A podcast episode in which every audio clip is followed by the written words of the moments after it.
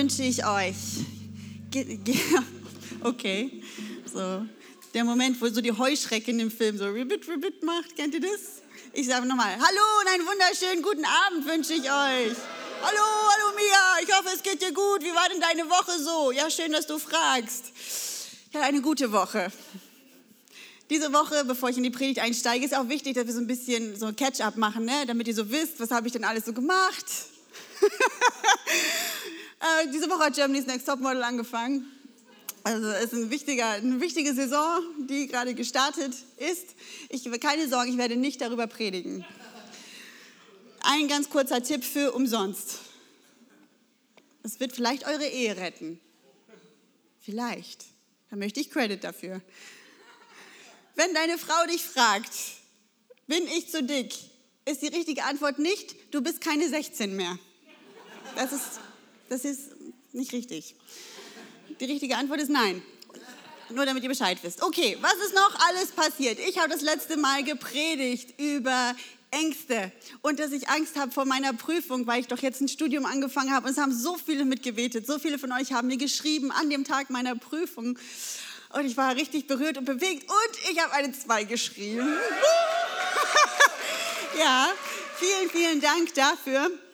Äh, was ich aber auch echt so mega ähm, herausfordernd finde, so unterwegs zu sein, quasi offiziell als Repräsentantin der Urban Life Church, ist es dann jetzt immer so viele Fragen gestellt werden von Leuten aus anderen Gemeinden. Und die Gespräche fangen jetzt immer schon so an, ja Mia, wie läuft das denn so bei euch? Und ich denke, krass, ich weiß gar nicht, wie ich das immer alles beantworten kann. Beantworte ich das auch alles so in Markus seinem Sinne? Ist er nachher stolz auf mich? Oder sagt er nachher, du wirst diese Frage nie wieder beantworten, sondern wirst meine Visitenkarte rumreichen? Man weiß es nicht. Auf jeden Fall gab es so viele interessante Fragen, die mich auch selber sehr zum Nachdenken gebracht haben darüber, womit ich mich denn so identifiziere an meiner Kirche. Und ich bin so jemand, ich brauche das, mich mit Werten zu identifizieren. Ich äh, fange an mit einem Thema, das die meisten von euch nervig finden, Fußball. Ich bin deswegen Dortmund-Fan. Nicht, weil sie 5-0 gewonnen haben gestern. Nicht, weil sie schöne Farben haben. Ich finde Schwarz-Gelb schon ganz gut, muss ich sagen. Ich finde so Blau-Rot ist schon so eine Angeberfarbe. Ist irgendwie in einem drin, man kann da nichts für, ist okay. Aber Schwarz-Gelb ist so real, habe ich so das Gefühl. Ist so, oder? Ich weiß nicht. Ist einfach so. Unser Motto ist echte Liebe. Wofür steht unser Verein? Unser Verein hat so begonnen, dass die Jungs, die unter Tage gearbeitet haben, nach der Arbeit, nachdem sie zehn Stunden hart malocht haben, wie man bei uns sagt, sich noch abends zum Kicken getroffen haben mit rußverschmierten Gesichtern und die haben sich in die erste Bundesliga hochgekämpft. Ohne Geld, und Würstchen und Pipapo, was andere so ge gemacht und gebraucht haben, um sich ein Imperium zu schaffen. Und das liebe ich an dem Verein. Ist nicht wichtig, ob er gewinnt oder verliert. Das ist, womit ich mich identifiziere. Das ist der Verein der echten Leute.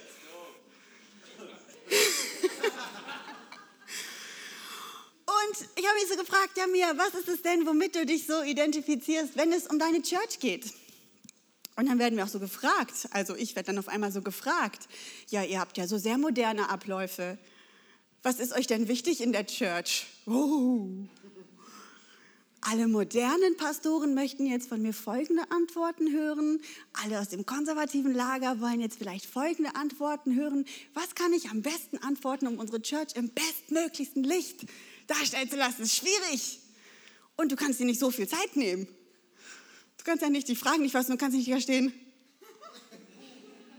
Sondern du musst ja auch schnell antworten. Und ich denke, es ist auf jeden Fall eine gute Frage, mit der ich mich auch auseinandergesetzt habe. Und ich habe gemerkt, ich liebe unsere Church so sehr, dass wenn wir gar keine Kirche wären, sagen wir mal, wir wären ähm, ein Singverein, mein lieber Herr Gesangsverein. Und äh, wir würden uns treffen, ein bis zweimal die Woche. Wir würden hier zusammenkommen und uns sehen und wir sind Freunde und uns drücken und eine Cola trinken und einen Kaffee trinken. Und dann würden wir hier sitzen und zusammen singen. Und, aber ich finde das voll cool. Wer von euch mag denn singen? oh, alle mögen singen, die anderen trauen sich jetzt nicht so. Und danach gibt es Kaffee und jemand steht vorne und erzählt was und so. Und selbst wenn es gar kein bisschen um Jesus gehen würde, glaube ich, würde ich trotzdem sonntags kommen. Und ich habe mich zuerst gefragt, ob man sich deswegen schlecht fühlen muss. Irgendwie komme ich so aus einer Zeit, wo man so die Prägung hat, weil ich Jesus so sehr liebe, muss ich diesen schweren, mühsamen Weg gehen, sonntags in die Kirche zu gehen, um zu beweisen, dass ich ihn liebe. Aber was ist, wenn es auf einmal richtig Spaß macht, in die Kirche zu gehen? Und so dieser Weg gar nicht mehr so schwer ist und es gar nicht mehr so langweilig ist und man richtig coole Dinge hier erlebt. Und ich bin zu dem Schluss gekommen, ich werde mich nicht mehr dafür entschuldigen, dass wir eine richtig coole Celebration haben. Es steht nirgendwo in der Bibel, dass Kirche keinen Spaß machen darf. Steht da nirgendwo. Das Problem ist, und deswegen äh, nehme ich diese Stimmen auch sehr ernst, von Menschen, ähm, die vielleicht schon auch einen weiteren Weg gegangen sind als wir und auch weiser sind als wir. Das Problem ist, wenn es anfängt zu kippen und man nur noch deswegen zur Kirche kommt. Und wenn das Schöne, sage ich mal, die Hauptbotschaft verdrängt. Und darauf müssen wir immer aufpassen weshalb wir das hier eigentlich machen. Was sind eigentlich die Werte, auf denen wir stehen, die Visionen, die wir haben und die Pfeiler, die wir haben. Ich habe das heute Morgen verglichen mit einem Kino. Wenn du ein Kino besitzt und du könntest den weltbesten Film zeigen, was ist das gerade? Avatar?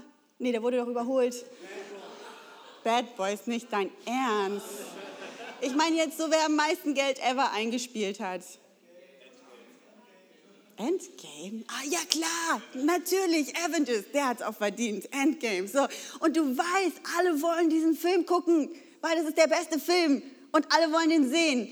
Dann brauchst du nicht mega gemütliche Sesselstühle und Luxus-Popcorn und fünf Cola-Sorten und so. Die Leute, die werden kommen, Stühle, Popcorn, Schnickschnack, hin oder her, der Film, der ist richtig gut.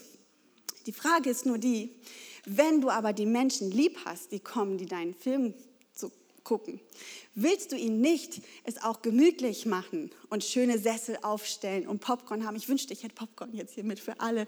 Ihr würdet unten sitzen und snacken und ich würde hier erzählen und Chips und Cola. Das ist, was wir machen, weil wir die Menschen lieben und Gott im bestmöglichsten Licht präsentieren wollen. Aber worum es geht, ist der Film den wir zeigen und nicht das Ganze drumherum. Drumherum ist nur ein Transportmittel von dem, was wir transportieren. Und was wir transportieren. Und heute wage ich mich an ein Thema ran, das überhaupt nicht emotional ist. Alle werden sagen, was? Ich habe heute extra Taschentücher mitgebracht. Schade. Heute werde ich mal ganz, ganz steril sein. Heute ist das Thema äh, Dreieinigkeit. Oh, Und zwar meine ich entdeckt zu haben, ähm, dass die Dreieinigkeit gar nicht so ein großer Begriff ist, der so weit weg ist, sondern der tatsächlich real was mit meinem Leben und mit meinem Alltag was zu tun hat.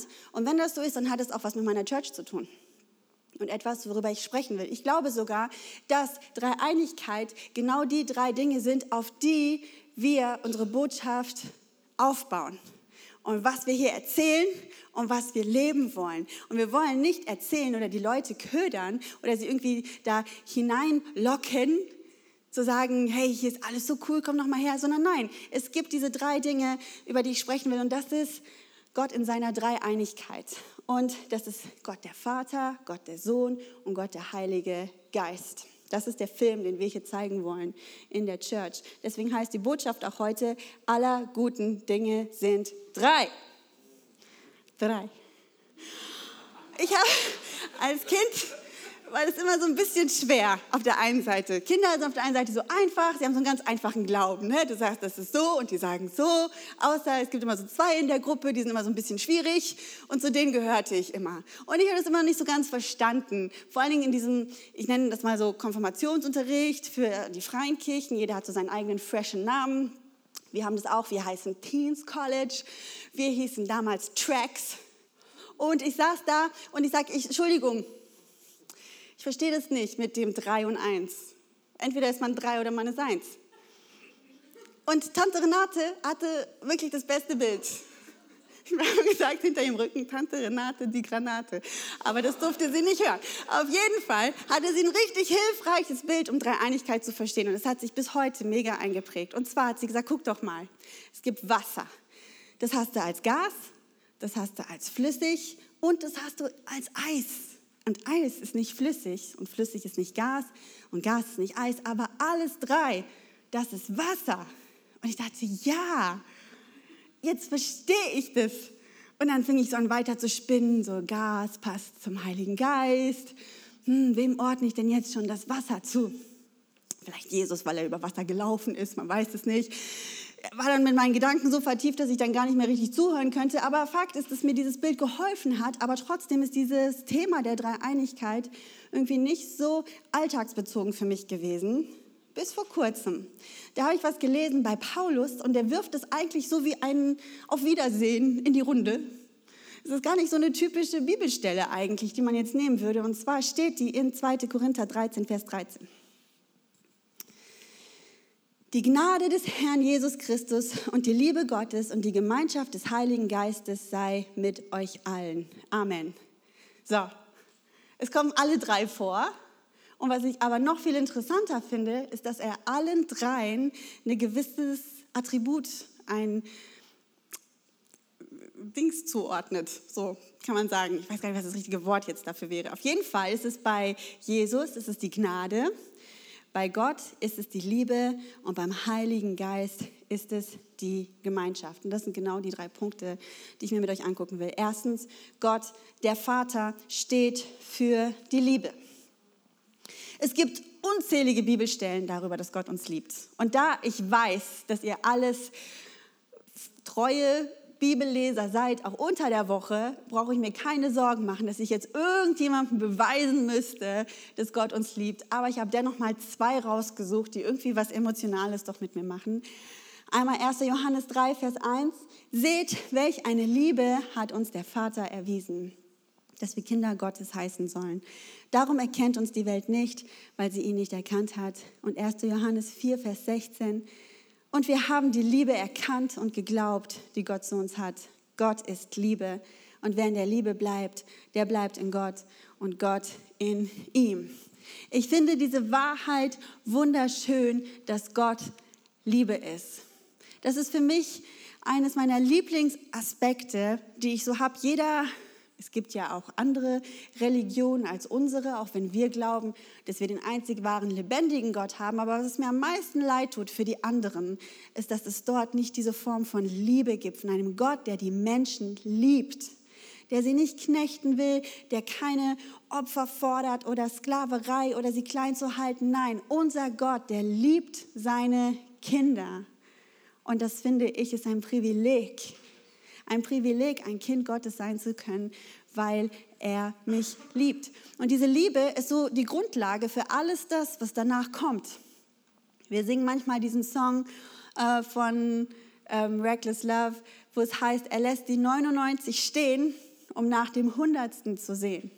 Das ist für mich so ein Bild, das genau zeigt, wie Gottes Liebe ist ganz tief, ganz, eine ganz winzig kleine Stimme. Wir sind jetzt mal alle ganz brutal ehrlich miteinander.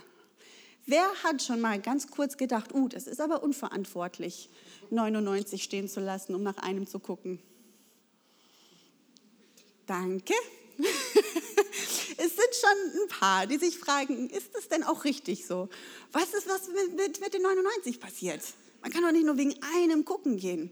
Und ich habe mich gefragt, warum ist diese Stimme manchmal so ganz klein in mir drinne, die so sagt, nö, finde ich nicht so gut. Es ist, glaube ich, wenn man davon ausgeht, dass man schon immer zu den 99 gehört hat und auch für immer zu den 99 gehören wird, dass man es ein bisschen doof findet, dass er nach dem einen gucken geht. Aber wenn du dich mal daran erinnerst, an Zeiten in meinem Leben, wo ich das eine gewesen bin, weil ich war nicht immer gerettet. Und ich war auch manchmal auf ganz schönen Irrwegen unterwegs und habe mich manchmal ganz schön verloren und verlaufen, hat diese Liebe alles bedeutet, dass er nach mir trotzdem gucken gekommen ist. Und dass er mich zurückgeholt hat zur Herde. Und auf einmal wird diese Liebe ganz neu lebendig Und ich liebe das und ich möchte das so gerne, dass auch jeder, der hier in die Church reinkommt, jeder, der in mein Leben hineinkommt, in meinem Umfeld, diese Liebe entdecken kann. Gott würde 99 stehen lassen, um nach dir gucken zu kommen, wenn du dich verlaufen hast. Ich finde es wunderschön und ich wünsche mir, dass diese Eigenschaft hier bei uns zu Hause ist, dass wir das sagen, dass wir das singen, aber noch mehr, dass wir das leben, dass man wirklich spüren kann, dass hier ein Ort ist von Gottes Liebe und auch in meinem Herzen und in meinem Alltag und bei mir privat ganz zu Hause. Ein ganz wichtiger Punkt von der Dreieinigkeit, Gott ist Liebe und ich will diese Liebe auch ausleben. Der zweite Punkt ist Gott der Sohn und der Sohn Jesus Christus steht für Gnade.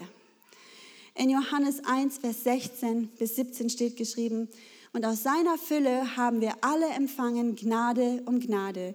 Denn das Gesetz wurde durch Mose gegeben, die Gnade und die Wahrheit ist durch Jesus Christus geworden. Gnade ist das Thema, über das ich am liebsten Lieder schreibe. Weil ich es in meinem Leben verstanden habe, dass da, wo ich jetzt heute stehe, ähm, dass ich gesund bin, dass ich Familie habe, dass ich Freunde habe, dass es mir gut geht, das habe ich allein seiner Gnade zu verdanken und nicht mir selber. Ich habe in meinem Leben so viele dumme Entscheidungen getroffen. Das, was ich jetzt erleben darf, das ist nicht das, was ich verdient hätte. Das ist Gottes Gnade, die mir hat zuteil werden lassen, weil er mir meine Vergangenheit vergeben hat und das keine Macht mehr über mich hat. Auch hier singen wir in diesem Song heute, lieb ich, ähm, kein Grab hat nun Anspruch mehr auf mich. Das ist wegen seiner Gnade. Egal in welchem Grab du gelegen hast oder vielleicht noch gerade drinnen liegst, Gott will dich befreien davon und danach hat es keinen Anspruch mehr auf dich. Er will dich frei machen davon. Ich liebe diesen Aspekt von Gnade. Und ich finde, dass er hier genauso reingehört. Ich finde, es ist fast wie ein Schritt weiter. Ich habe so gemerkt in meinem eigenen Leben, vielleicht kennt ihr das, Liebe ist so der erste Schritt und Gnade ist so der nächste Schritt. Habt ihr schon mal gemerkt, dass ihr mit Menschen, die ihr lieb habt, so viel gnädiger sein könnt, als wie mit Menschen, die ihr unsympathisch findet? Habt ihr schon mal gemerkt oder gibt es nur mir so? Menschen, die du nicht leiden kannst, an denen kannst du manchmal kein gutes Haar lassen. Und da musst du dran arbeiten. Aber jetzt nicht, jetzt musst du wir sind bei einem anderen Thema. Aber bei Menschen, die du liebst, die können sich manchmal die dicksten Fehler erlauben. Und du bist gnädig und barmherzig, weil du sie liebst. Und deswegen finde ich das so cool, wie das aufgebaut ist, auch in der Dreieinigkeit. Gott, der Vater, ist Liebe. Die Grundlage ist Liebe. Er gab seinen Sohn und dann kommt die Gnade und dir ist alles vergeben und alles, was hinter dir liegt, das wird dich nie mehr einfangen können weil er dich befreit hat davon. Und seine Grundlage für seine Gnade ist Liebe. Ist das nicht wunderschön? Und wie cool wäre das, wenn das unsere Botschaft wäre? Wenn die Leute, die hier reinkommen, die das verstehen, es gibt so viele kaputte Menschen. So viele. Wenn sie hier reinkommen und verstehen würden, ich kann in einer Sekunde davon frei werden und es hat keinen Anspruch mehr an mich. Alle meine Fehler aus der Vergangenheit, alles, was dahinter herhängt, es ist alles für immer weg, weil Jesus Christus Gnade uns erwiesen hat und uns frei gemacht hat von allen Dingen. Zweite Grundlage, die für mich in meinem Alltag leuchten soll, die ich in der Church sehen will, was unsere Botschaft ist. Und das Dritte, und jetzt auch ein bisschen so der Hauptpunkt für mich heute, der dritte Punkt ist Gott, der Heilige Geist. Und der steht für Gemeinschaft. Mm, mir ist richtig dolle was aufgefallen. Wenn ich mit Menschen über meinen Glauben spreche, habe ich kein Problem darüber zu sprechen, über meine Fehler. Was ich alles gemacht habe dass Gott mich gefunden hat, dass er der Vater ist, der mich liebt und dass Jesus für mich ans Kreuz gegangen ist und dass er für mich gestorben ist und dass er ganz viel Gnade hat, ist alles kein Problem. Aber dann kommt es zum Heiligen Geist. Und ich tue mich sehr schwer damit, ähm, das einfach so auf den Tisch zu hauen mit Leuten, ähm, die Gott noch nicht kennen. Und ich habe sogar ein bisschen die Befürchtung, dass die dann vielleicht denken, okay, jetzt ist sie durchgeknallt. Ich weiß auch nicht, ob es irgendwie am Wort liegt, selber der Heilige Geist. Ich weiß nicht, ob ihr nachempfinden könnt, was ich meine. Aber ich muss ehrlich sagen, es beschämt mich sogar, dass ich gemerkt habe, dass sich dieses Verhaltensmuster sogar bis in die Kirchen hineingeschlichen hat. Dass ich das Gefühl habe, oh, wenn ich jetzt das Wort Heiliger Geist sage und es sitzt jetzt vielleicht jemand im Gottesdienst, der noch gar nicht bekehrt ist und der denkt sich dann, was ist das denn hier für ein spooky Verein? Ich komme nie wieder. Und ich glaube, das ist ganz falsch. Ich glaube, das ist ganz, ganz falsch, weil das würde nämlich irgendwie doch bedeuten, dass unsere ganze Coolness eigentlich das ist, was die Leute überzeugt und nicht der Geist Gottes. Das würde irgendwie bedeuten, dass es doch der Lobpreis und die Botschaft und der Kaffee und die stylischen äh, Jugendlichen und alles sind, die die Menschen von Jesus überzeugen, aber das ist es nicht. Es ist der Geist Gottes. Und wenn es der Geist Gottes ist, der die Menschen anrührt und der die Herzen anrührt, wie kann ich es dann wagen, die Dreieinigkeit nicht in seiner Ganzheit zu beleuchten, weil ich denke, dass einer von den Punkten vielleicht mir etwas zu unangenehm ist. Und deswegen habe ich mich mit dem Thema ein bisschen auseinandergesetzt und ein bisschen Hilfe gesucht, weil ich glaube, dass es wichtig ist, ihn nicht außen vor zu lassen. Wer von euch wusste, dass wir als Church zum Pfingstlerbund gehören? Ihr wisst ja eigentlich, was das bedeutet? das bedeutet, dass wir äh, an die Wirkung des Heiligen Geistes glauben und an alles, das das mit sich bringt und dass man das nicht verschweigen muss und auch nicht, um sich Sorgen zu machen, was andere dann von einem denken. Ich will nicht verneinen, dass es schon, dass schon Dinge passiert sind, die einem merkwürdig vorgekommen sind. Und dass man da auch manchmal sehr aufpassen muss. Aber aus Angst heraus, deswegen die Tür zu machen für den Heiligen Geist, das glaube ich ist ein grober Fehler und wo wir aufpassen müssen, dass wir das nicht zu schnell machen, sondern dass er hier genauso seine Rolle und seinen Platz hat wie Gott der Vater, Gott der Sohn und Gott der Heilige Geist. Äh, vielleicht hilft euch das ja ein bisschen. Schon alleine das Wort der Heilige Geist scheint ja so ein bisschen, ich weiß nicht, äh, Geister sind ja generell nicht so ganz unser Metier, aber wenn du es schon alleine anders sagst, wenn du jetzt nicht sagst Heiliger Geist, sondern der Geist Gottes, würde das vielleicht schon manchen helfen, damit anders umgehen zu können. Was ist eigentlich der Unterschied zwischen Geist und Seele? Und ich habe euch mal hier aus dem Wörterbuch das mitgebracht. Geist ist ein denkendes Bewusstsein, Verstandeskraft, Verstand, Intellekt und Denkvermögen. Und wenn Gott seinen Geist, sein Denkvermögen, sein Intellekt in mich als Menschen hineingelegt hat, meine Güte, wie krass ist das? Das ist eine Superkraft in der wir leben können. Das hat in erster Linie nichts mit Emotionen zu tun, mit Gänsehaut und mit irgendwelchen Dingen, die du vielleicht mal im Fernsehen gelesen hast, sondern damit, dass dein Denken das Denken eines Gottes ist. Wie krass ist das? Und davor sollten wir keine Angst haben. Danach sollten wir uns ausstrecken. Danach sollten wir mehr haben wollen. Begriffe in der Bibel für den Heiligen Geist sind zum Beispiel der Begleiter, was schön zusammen mit dem Bild passt von Paulus, von Gemeinschaft, der Tröster, der Wegweiser. Wenn du den Heiligen Geist mit einem Kompass vergleichst, ein Kompass ist nichts Emotionales, Unsicheres. Ich glaube, wir Deutschen haben vor allen Dingen ein bisschen Angst davor, manchmal Kontrolle zu verlieren. Aber ein Kompass ist etwas, was dir Sicherheit gibt. Wenn ich irgendwo anhalte und ich finde den Weg nicht und ich würde eine Frau nach dem Weg fragen, würde sie sagen, wo ist Norden? Es ist jetzt äh, 7.35 Uhr. Hm, es ist 7 Grad, der Wind, die Wolken. Ich weiß es nicht genau. Ich glaube da. Das ist nicht besonders sicher. Aber das ist nicht der Heilige Geist. Und wenn du jemanden nach dem Weg fragst und er würde sagen, warte kurz, ich kann dir gleich sagen.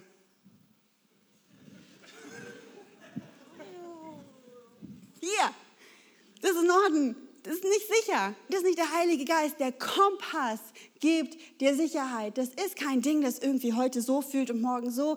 Er zeigt dir einen ganz klaren Weg. Genau so wie der Heilige Geist.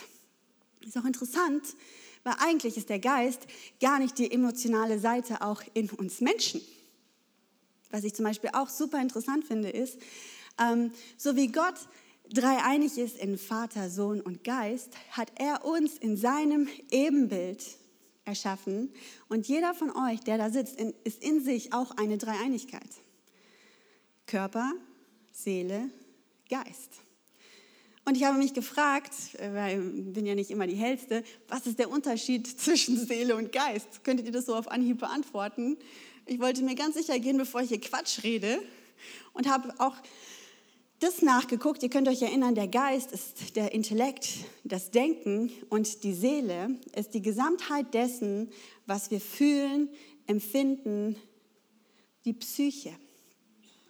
Der Geist ist überhaupt nicht dieses Emotionale und dieses, oh, ich weiß nicht und je nachdem und pipapo, sondern der Geist, der gibt uns ganz im Gegenteil. Wir haben manchmal das Gefühl, wir verlieren unsere Kontrolle, aber ganz im Gegenteil, der Geist Gottes gibt dir Sicherheit und ein Fundament. Wenn du dich auf das Denken Gottes verlässt in deinem Leben, dann glaube ich, wirst du ganz neue Durchbrüche, ganz neue Wege gehen. Ich kenne das von mir in meinem Alltag da, wo seine Dreieinigkeit in meinem Alltag reell ist, natürlich, ich habe Gottes Liebe erfahren, ich habe Gottes Gnade erfahren, aber jetzt ist der Heilige Geist in meinem Leben, dass ich jeden Tag Gemeinschaft mit Gott haben kann und er mir den Vater offenbart. Und das macht er ganz oft so, dass er mich zum Beispiel, ist er mein Kompass, in dem er mich lenkt. Das klingt jetzt vielleicht ein bisschen blöd, aber über, dass ich über etwas Frieden habe oder dass ich über etwas Unfrieden habe. Und dann kommt auf einmal eine Situation und ich habe mich so entschieden, und ich merke, das war falsch. Es gibt überhaupt gar keinen plausiblen Grund, warum das falsch sein müsste. Es könnte auch genauso gut richtig sein. Es ist einfach nur, was wir vielleicht dann manchmal so als Bauchgefühl einordnen, wo ich glaube, es ist der Geist Gottes, es ist das göttliche Denken in mir, das sagt, nein, mir, du musst da lang. Das ist der richtige Weg. Er ist mein Kompass. Und er ist der, der mir den Weg zeigt. Und wenn wir das in unserem Alltag brauchen, ich habe das schon gesagt, wie viel mehr brauchen wir das in der Church? Wir können den Geist Gottes nicht ausklammern, weil wir vielleicht denken, dass es heute nicht mehr cool genug ist, einen Platz für ihn zu finden in der Gesellschaft. Wenn es er ist, der die Menschen anrührt, werden die Menschen hier angerührt, egal was wir sagen. Solange wir hier die Wahrheit sprechen, solange Jesus Christus das Zentrum und der Mittelpunkt ist, werden die Menschen angesprochen werden. Und ich glaube sogar, dass wir das müssen. Wir müssen, um die Menschen zu erreichen, bei dem bleiben, was die Hauptsache ist. Und ich liebe es, dass wir so cool sind. Versteht mich bitte nicht falsch. Ich liebe es, dass es mir so viel Spaß macht, sonntags hierher zu kommen. Und dass ich sogar ohne meinen Glauben super gerne meine Zeit mit euch verbringen möchte. Aber warum ich eigentlich komme, ist, weil ich die Stadt hier haben will, weil sie zu Jesus Christus finden sollen. Und das wir helfen ihnen dadurch, dass wir versuchen, es modern zu gestalten. Aber das ist nicht das, was sie bekehren wird, sondern die Wahrheit. Die Wahrheit wird sie frei machen und dafür brauchen wir alles drei. Gott den Vater, Gott den Sohn und Gott den Heiligen Geist. Wisst ihr, im Körperlichen können wir auch keine Trennung machen in unserer eigenen Dreieinigkeit. Zu sagen, naja, Seele und Geist, die sind schon ziemlich wichtig, aber Aussehen oder Körper, das ist überhaupt gar nicht wichtig. Und wir als Christen, wir müssen auch ein bisschen davon wegkommen, ähm, dass man denkt, nur innere Werte würden zählen. Das wäre ja schade für alle Dummen, oder?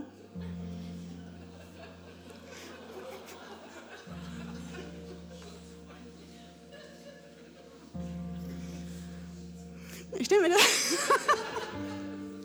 das gerade so vor, wie so eine Frau zu ihrem Mann sagt, ich finde es gemein, dass du mich nur wegen meinen inneren Werten liebst. Was mit meinen äußeren Werten?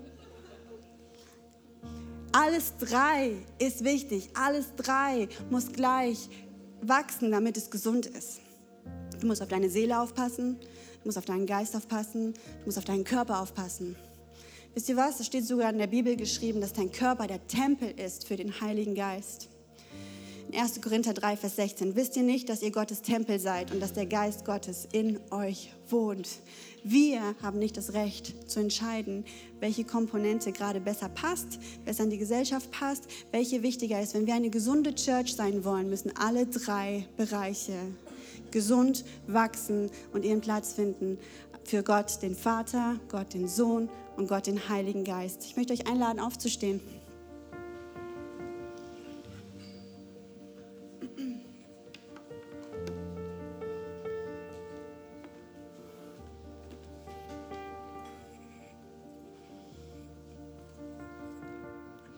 Macht mal alle die Augen zu. Jetzt, wo wir schon so viel auch von Liebe und Gnade gesprochen haben, vielleicht bist du hier heute Abend. Und du brauchst genau das. Du brauchst diese Liebe des Vaters. Zu wissen, dass er dich so liebt, wie du bist. Er hat dich sogar so geschaffen. Und dass er jederzeit die 99 stehen lassen wird, um nach dir gucken zu kommen. Und dass er dir alles vergeben wird. Keine Schuld ist zu groß, als dass du keine Vergebung von ihm bekommen könntest heute. Und er sehnt sich sogar danach. Es ist für ihn nicht so, ach, na gut, und ein genervt sein, na gut, dann verzeih ich dem halt auch noch. Nein, er sehnt sich danach, dass du zu ihm kommst, damit er dich frei machen kann, damit er in dein Leben kommen kann, damit Verdammnisgefühle weichen, damit du Freiheit erlebst, damit du kein schlechtes Gewissen mehr hast, keine Ängste mehr hast, dass du eine Freiheit spüren kannst in Geist, Seele und Leib, weil er dich liebt. Wenn du hier bist heute Abend und du sagst, ich brauche das so dringend, ich brauche das heute Abend, Jesus in mein Leben einzuladen, dann darfst du dich gerne melden.